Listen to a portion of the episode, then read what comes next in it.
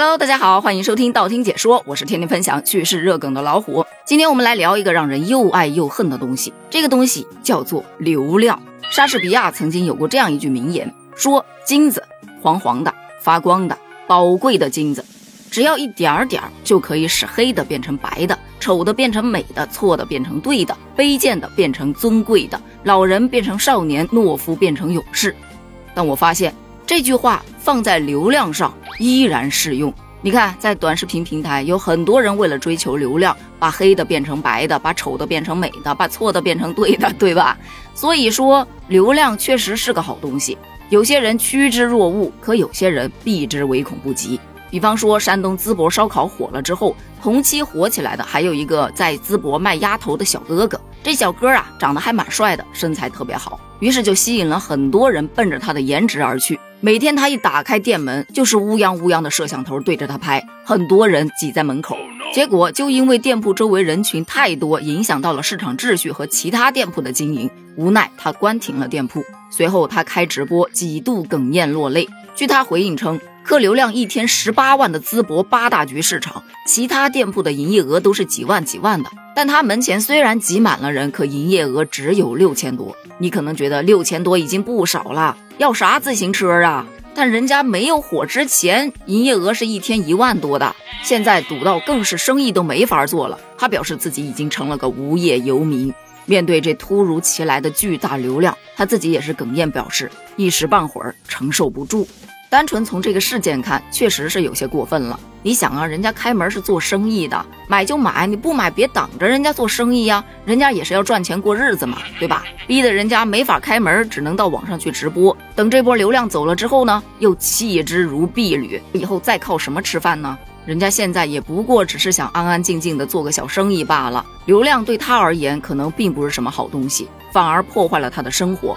再看另一则为了流量，简直是让人匪夷所思的新闻。前两天咱们不还聊了在西湖捞手机一次收人家一千五的事件吗？咱当时就说建议景区要严查，对吧？人景区真的严查了，查完之后发现那手机掉落西湖，打捞人员要求支付高额打捞费，是一起自编自导自演的商业推广。视频中那个黑衣男子，也就是打捞手机的那个人，其实啊是人家临时雇的一个演员罢了。那公司负责人为了扩展其经营的有偿打捞业务，就联系了某媒体记者以及有关的营销平台，经过策划才做出了这则视频。真的是为了流量不择手段。但是我有一点点没搞懂啊，这则视频明显是来招黑的吧？你就确定它能起到什么正面的宣传作用？不仅给自己招了黑，还给景区招了黑，景区能放过你了？这到底是图啥呢？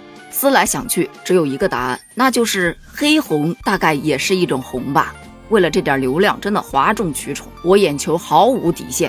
所以现在网上能相信的东西还剩下多少？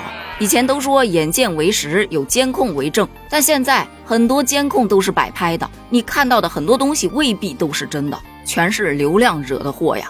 而说到流量惹祸，还有一种就更可恶了。那就是蹭流量没底线，不是在消费别人的痛苦，就是在消费大众的同情心，或者是大众的矛盾点。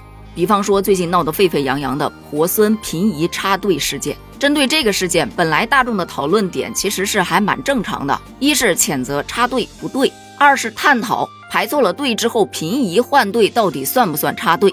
讨论的人比较多了，群情比较激愤了，流量眼看登顶了，商家就来了，借此开始牟利了。把婆孙二人的形象做成了恶搞表情包，再配上一些“我就要插队，我们不是好惹的”，然后把它做成车贴放在网上售卖。